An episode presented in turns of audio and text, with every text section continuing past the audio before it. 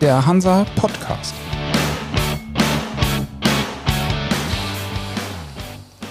Ja, moin aus Hamburg. Wir begrüßen heute Dr. Martin Harren, Geschäftsführer der Harren und Partnergruppe aus Bremen und in gleicher Position auch bei SAL, dem Schwergutspezialisten in Hamburg. Ich freue mich auf das Gespräch. Schön, dass Sie da sind. Ja, vielen Dank für die Einladung. Als wir beim Hansa Forum im November 2019 zusammengesessen haben, waren Sie zufrieden, dass Sie in den damals angespannten Märkten alle Rechnungen bezahlen konnten. Seitdem ist ein Jahr vergangen. Inzwischen ist alles von Corona überschattet. Auch bei Ihnen?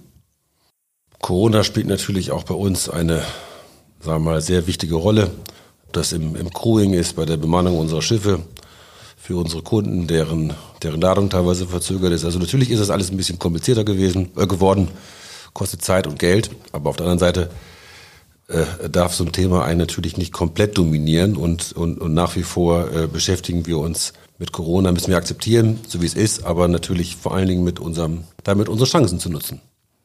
Und eine davon haben Sie ganz offensichtlich genutzt. Äh, Corona scheint ja ohnehin ein Katalysator für bestimmte Entwicklungen zu sein. Wir hatten gerade in der jüngeren Vergangenheit äh, einiges an Übernahmen oder Fusionen, sowohl auf der Befrachtungsseite als auch auf der Ship-Management-Seite. Sie haben für sowas wie einen Paukenschlag, zumindest für die MPP-Branche gesorgt, erst vor wenigen Tagen, als Sie die Übernahme von Intermarine verkündet haben.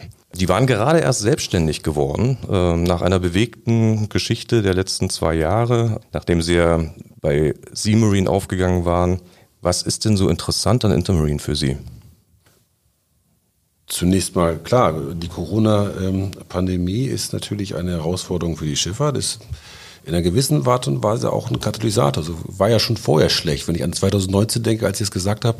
Klar, ähm, das ist ja nicht einfacher geworden und insofern, so wie immer in diesen Entwicklungen, gibt es natürlich bei diesen Herausforderungen, wenn, wenn alle noch ein bisschen mehr arbeiten müssen, noch ein bisschen schneller laufen müssen, auch natürlich auch Chancen. Und ähm, eine Chance für uns war das Joint Venture mit Kurzech äh, Intermarin sag ich mal, aufzunehmen.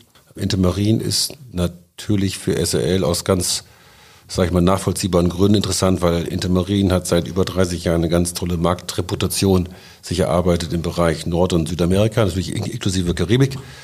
SRL ist ähm, seit 40 Jahren bekannt in Europa und in, vor allem in Asien und in, da sagen wir nicht ganz so stark und diese beiden sozusagen Stärken sind, passen natürlich, ähm, sag ich mal, wie Arsch auf einmal zusammen.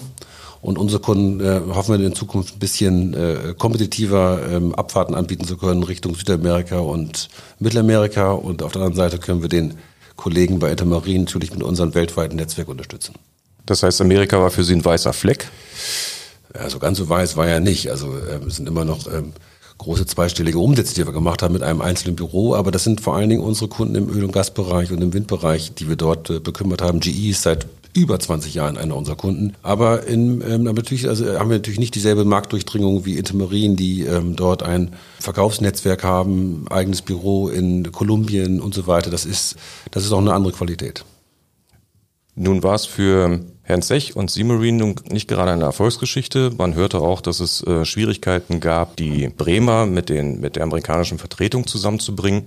Fürchten Sie solche Reibungsverluste nicht auch? Also immer wenn Sie, wenn Sie ein Unternehmen versuchen, in Ihre, äh, sag ich mal, Gruppe äh, aufzunehmen, dann haben Sie eine gewisse Art von Reibung. Das wäre alles andere wäre ja auch äh, seltsam und das gehört natürlich dazu, Überzeugungsarbeit zu leisten.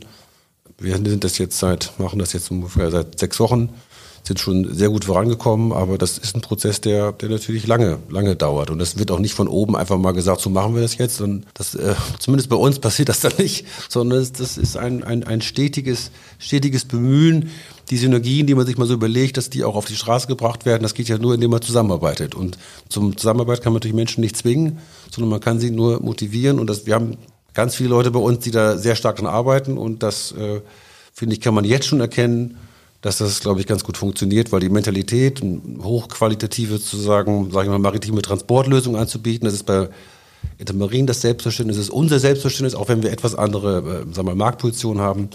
Aber da ist grundlegend, sind das Leute, die am selben Strang ziehen. Aber Sie werden äh, von, von SAL aus, von Hamburg aus oder auch von Bremen aus, von der Herrengruppe äh, aus äh, die Hoheit haben über all das, was passiert.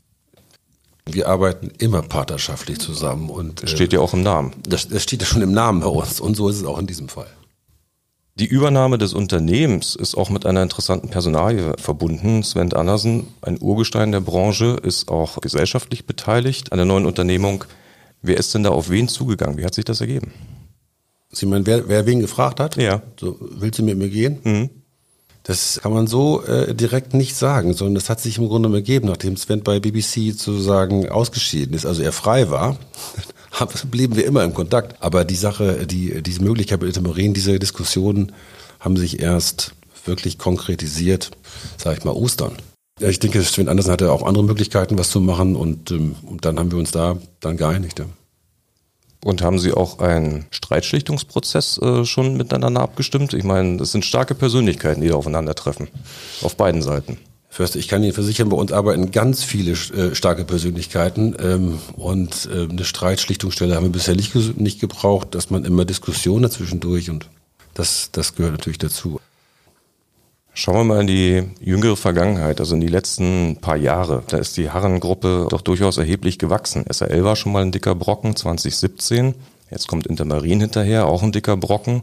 Sie haben zwischendurch, unmittelbar nach dem letztjährigen Hansa-Forum, die Flotte bei SRL auch nochmal aufgestockt mit drei Schiffen. Wie finanziert das Unternehmen das eigentlich alles? Ich frage vor dem Hintergrund, dass wir ja alle miteinander wissen, dass die Schiffsfinanzierung in Deutschland zumindest nahezu ausgetrocknet ist. Ich könnte Ihre Aufzählung, was wir in den letzten zwei Jahren gemacht haben, sogar noch weiterführen. Ich habe keinen Zweifel äh, daran. Also, äh, sogar noch ein paar mehr Sachen. Aber es ist natürlich bei uns nicht so, dass also jeder uns kennt, weiß dass wir haben natürlich keinen keinen keinen irgendwie gigantischen Geldgeber irgendwo, äh, sag ich mal, den wir anrufen können oder den sprichwörtlichen Goldesel, den wir im, im Keller äh, züchten, sondern es ist ja eher so, dass der Zugang zu Investoren bei uns, aber so wie überall anders auch, dadurch zustande kommt, dass man vernünftige Projekte hat. Und ob die vernünftig am Ende sozusagen ausgehen, muss man auch mal sehen. Aber äh, eigentlich habe ich die Erfahrung mal ganz persönlich, dass wenn du eine gute, eine gute Idee hast und ein gutes Projekt hast, dann findest, findest auch immer Leute, die dort mitmachen, wirst du nicht aus eigenem, sag ich mal, Kreativität und aus eigenem Mittel meiner Familie irgendwie stemmen, stemmen können. Und natürlich ist es so, dass was wir gemacht haben in den letzten Jahren, das kann ja unmöglich alles sozusagen unser Geld sein, logisch. Und es sind immer wieder unterschiedliche Leute, die da mitgemacht haben. Welche denn zum Beispiel? Hängt ja von den sozusagen vielen Projekten ab, von denen ich sprach. Das sind ganz, ganz unterschiedliche. Wir haben auf der einen Seite gibt es noch Modelle mit ganz alten KG-Investoren, die wir, die, mit denen wir was Neues gemacht haben, Refinanzierung. Wir haben was gemacht mit äh, Family and Friends. Ähm, mit dem, mit dem bescheidenen sozusagen Mittel meiner Familie ist immer noch, immer noch der wichtigste Geldgeber. Wir haben professionelle Investoren. Ne? Wir haben natürlich um jetzt hier mal ein bisschen Werbung zu machen mit der Ostfriesischen Volksbank, haben wir einen Finanz Finanzierungspartner, der uns in den letzten Jahren wahnsinnig unterstützt hat. Ne? Und jetzt müsste ich natürlich fairerweise auch noch ein paar andere Banken nennen. Das, sind, das hängt wirklich von, von, von, von jedem Projekt ab, aber kann man leider kein Pauschalrezept äh, verlautbaren. Und selbst wenn ich es wüsste, würde ich es auch nicht sagen. Das hatte ich vermutet. Äh, aber mhm. doch, ich versuche nochmal einen Anlauf. Es ist ja ein Unterschied, ob ich jetzt drei MPP-Schiffe Secondhand kaufe, 15 oder 20 Jahre alt. Die sind entsprechend in, in der Kaufsumme äh, erheblich gesunken gegenüber dem Neubaupreis. Oder ob ich jetzt ein, ein ganzes Unternehmen wie Intermarine übernehme. Gilt das denn so wie Sie es geschildert haben und nach Ihrer Definition auch als Projekt?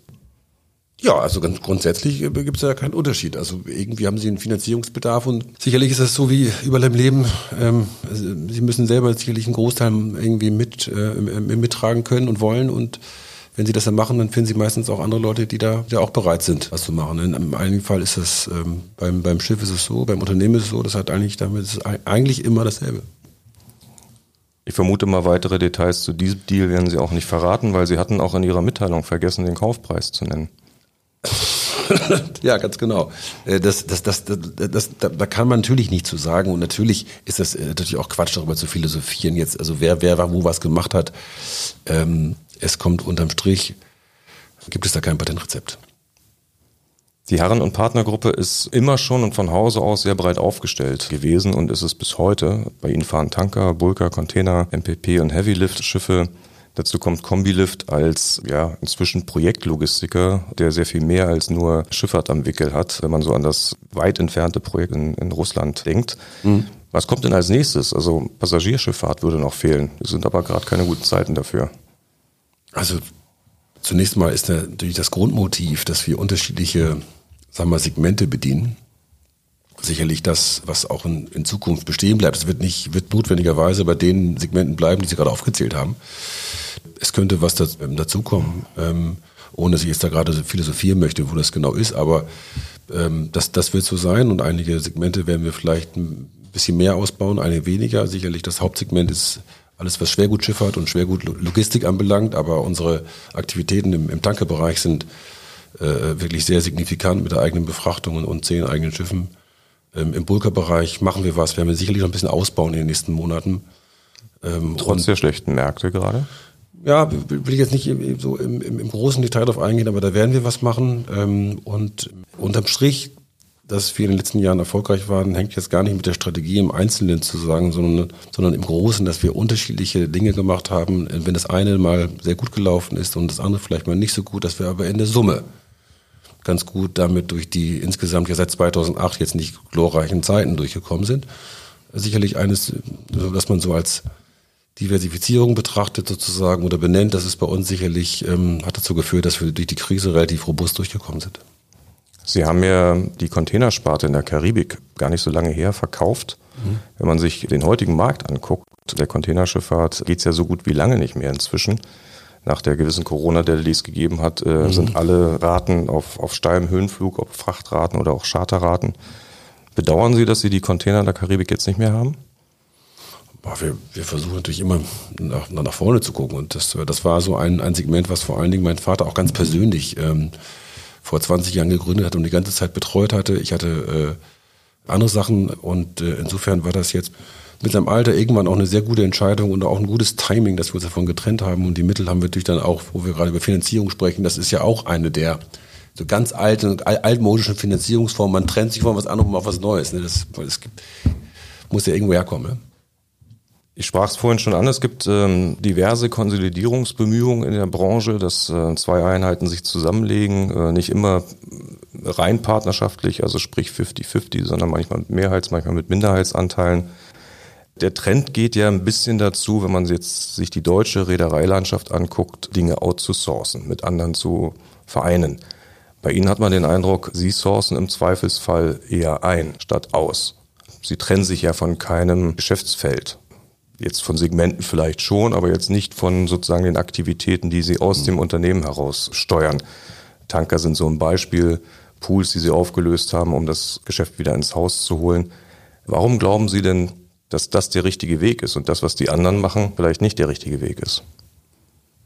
Ich kann natürlich nur für uns sprechen. Für uns sicherlich ist wichtig, dass, wenn ich an den, an den Schwergutbereich denke, dass wir, wenn Sie mit uns buchen, dann buchen Sie natürlich eine komplette, sag ich mal, Wertschöpfungskette, die in einer Hand liegt. Also das sind unsere Schiffe, die sind nicht, gehören nicht irgendwelchen anderen Eignern, das sind unsere Seeleute da drauf.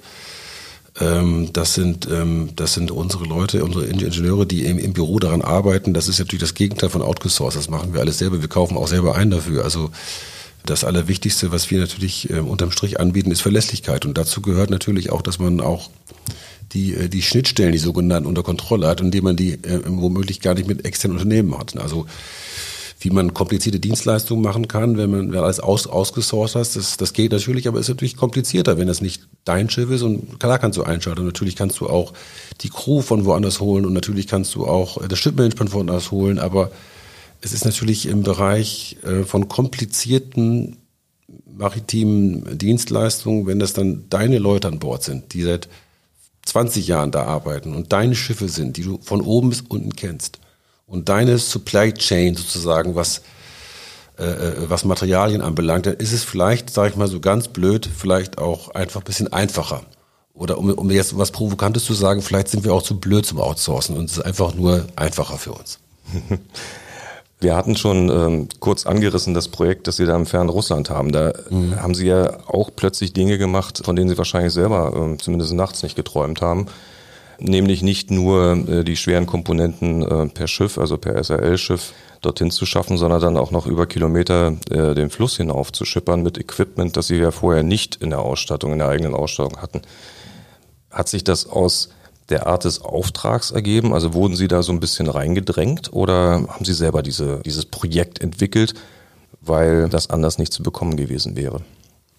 Ich denke mal, dass, dass die, dass die sagen wir, Grunderfordernisse für den Kunden, für, für, für die Linde AG, äh, sagen wir, sehr anspruchsvolle waren. Wir mussten da, es war einfach, einfach unterm Strich nötig, dass man für über 40 Millionen auch Assets baut. Das ist natürlich in der heutigen Zeit jetzt nicht so, sagen wir, nicht so eben gerade, dass man Risiken nimmt, die jetzt über den, den ähm, sagen wir, Transport, über den Seetransport äh, hinausgehen, ähm, über das Batschen sozusagen auf dem, dem, auf dem River da teilweise bis zu einem Tiefgang von, von 90 Zentimetern. Das, ähm, das sind einfach Risiken gewesen, die, ähm, sagen wir mal, die wir äh, nicht nur angenommen haben, sondern die wir auch gemanagt haben. Da haben wir äh, mit unserem Logistiker äh, Combilift äh, nicht nur eine Firma, sondern auch, auch Leute, der Geschäftsführer Heiko Feldorf, ohne, ohne dem wäre es genauso wenig gegangen wie ähm, über den Support, wo wir von Diversifikation sprechen, der ganzen Gruppe, um das, um, um das zu bewerkstelligen und und sind natürlich dann alle auch gemeinsam nach, nach über drei Jahren jetzt stolz darauf, dass wir was wir da bisher geschaffen haben. Und läuft das Projekt so, dass Sie sich äh, vergleichbare Projekte oder weitere Projekte in dieser Größenordnung und auch von dieser Art vorstellen können? Es läuft zumindest so, dass wir den Folgeauftrag gekriegt haben. Den Sie auch angenommen haben? Den wir auch angenommen haben, ja. Sind es sozusagen diese logistisch sehr komplexen Sachen, die weit über die Schifffahrt hinausgehen, die vielleicht für Sie den Markt oder zumindest einen, Markt, einen der Märkte der Zukunft darstellen? Ich würde sagen, dass es natürlich irgendwie am schönsten wäre, wenn man ganz wenig arbeiten muss und, und wenn man arbeitet, dass alles ganz einfach ist und ganz schnell vorbei ist. Natürlich ich habe nicht davon gesprochen, dass das keine Arbeit ist. Nein, nur ist das die Richtung, in die Sie sozusagen äh, von ja. der, vom Schiffarzt mehr zum Logistikunternehmen, ist das die Richtung, die Sie einschlagen? Na, das wollte ich gar nicht sagen, sondern ich wollte sagen, dass einfach die Anforderungen, die der Kunde hat, teilweise natürlich etwas, äh, sagen wir mal, komplexer sind. Wir haben jetzt für, die, für den großen Windpark haben wir ein, eine Kranverlängerung gebaut, sozusagen, die ebenfalls sehr, sehr aufwendig war. Technisch äh, sind wir Risiken gegangen, sind wir, haben, wir, haben wir investiert. Das sind natürlich alles Sachen, die uns die wir versuchen möglich zu machen und und das machen wir, das, das wollte ich damit andeuten, das machen wir nicht, weil wir weil wir einfach so ähm, ähm, uns sonst langweilen, sondern weil wir glauben, dass wir dort quasi sag ich mal, als Gesellschaft gebraucht werden. Ne? Da sehen wir unsere, äh, sag ich mal, Berechtigung ja, in unserer Marktwirtschaft.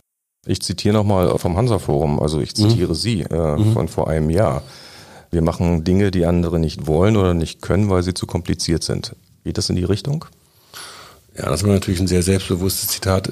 Na, natürlich, wenn Sie, wenn Sie unseren Ingenieuren und unseren Leuten ähm, im Chartering, in der ganzen Firma, körperliche Schmerzen zufügen wollen, dann, dann, dann sagen Sie einfach, ihr könnt das nicht. Also das, das ist erstmal unser Anspruch, dass wir alles möglich machen können. Die Frage ist, ob wir dann effizient sind. Äh, sind wir äh, kostenmäßig effizient? Können wir die Risiken richtig managen? Das ist auch vielleicht auf einem anderen Punkt. Äh, das ist dann, dann der Wettbewerb. Aber dass wir sagen, wir können das nicht oder wir wollen das nicht, das entspricht erstmal nicht unserer DNA. Sie werden wahrscheinlich noch eine Weile brauchen, um zum Beispiel die Intermarine-Übernahme zu verdauen, zu verarbeiten, das alles in die gewünschten Bahnen zu lenken. Ja. Gibt es denn schon Pläne, die weiter als nur kurzfristig reichen? Ja, na klar haben wir äh, ähm, Wünsche, aber die kann ich nicht sagen. nee, äh, wir haben äh, natürlich es ist so wie immer, man hat man hat natürlich einige Projekte, die man die man an denen man arbeitet.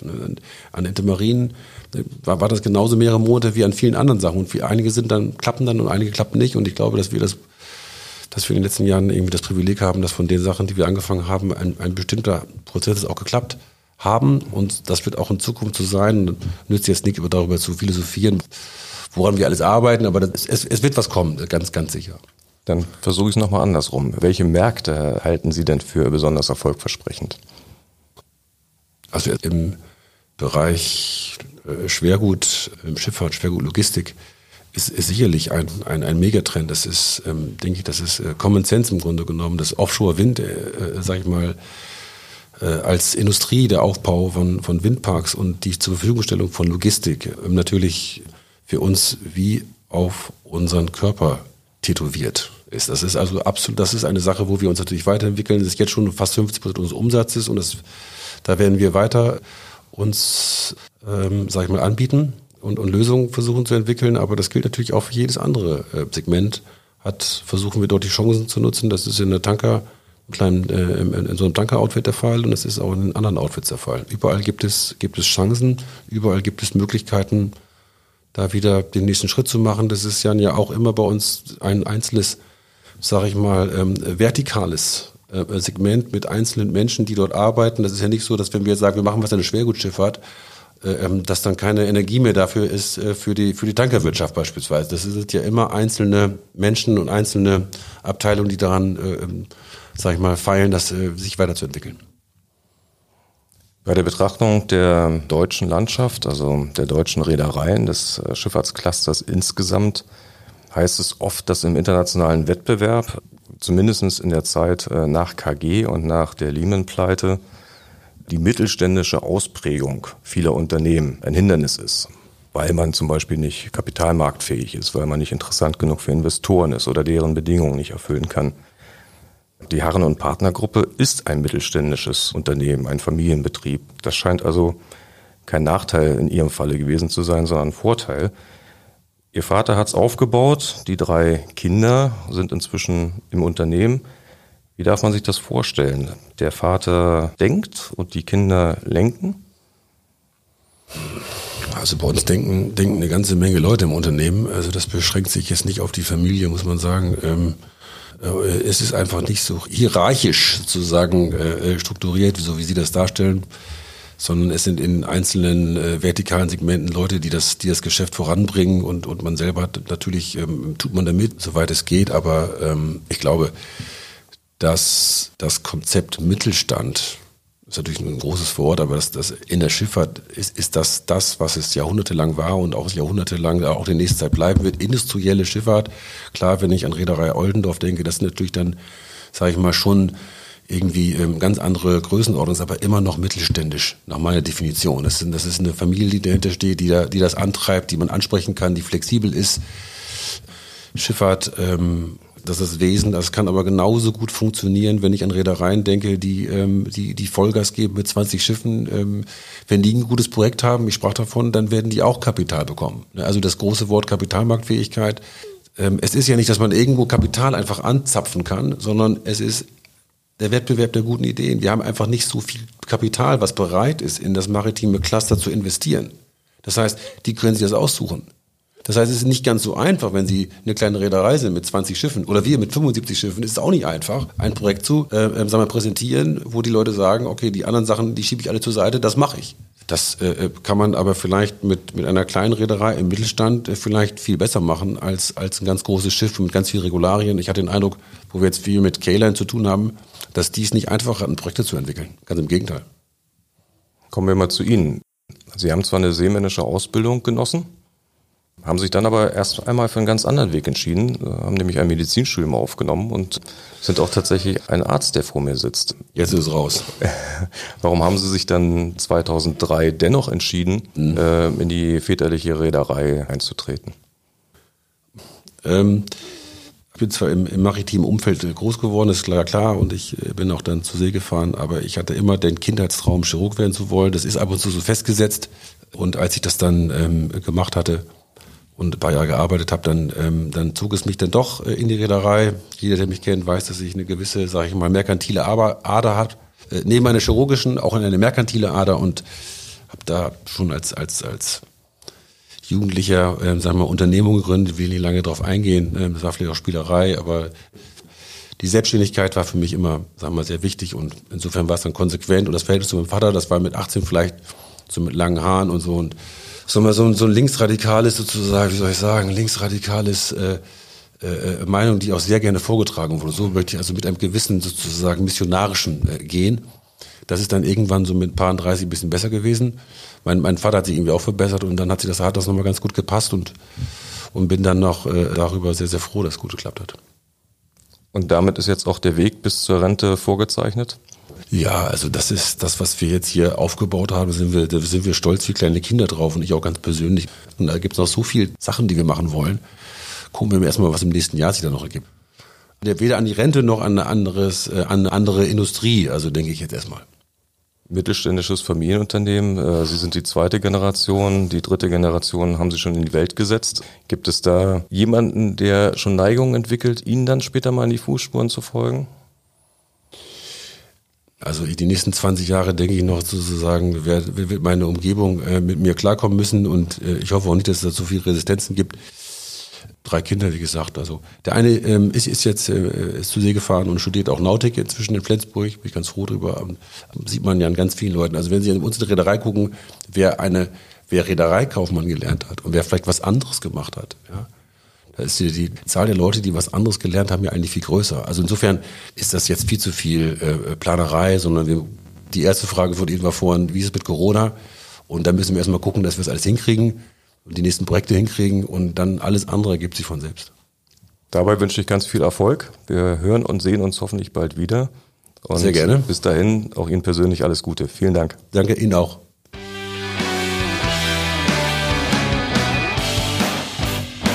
Das war für Sie der Hansa Podcast.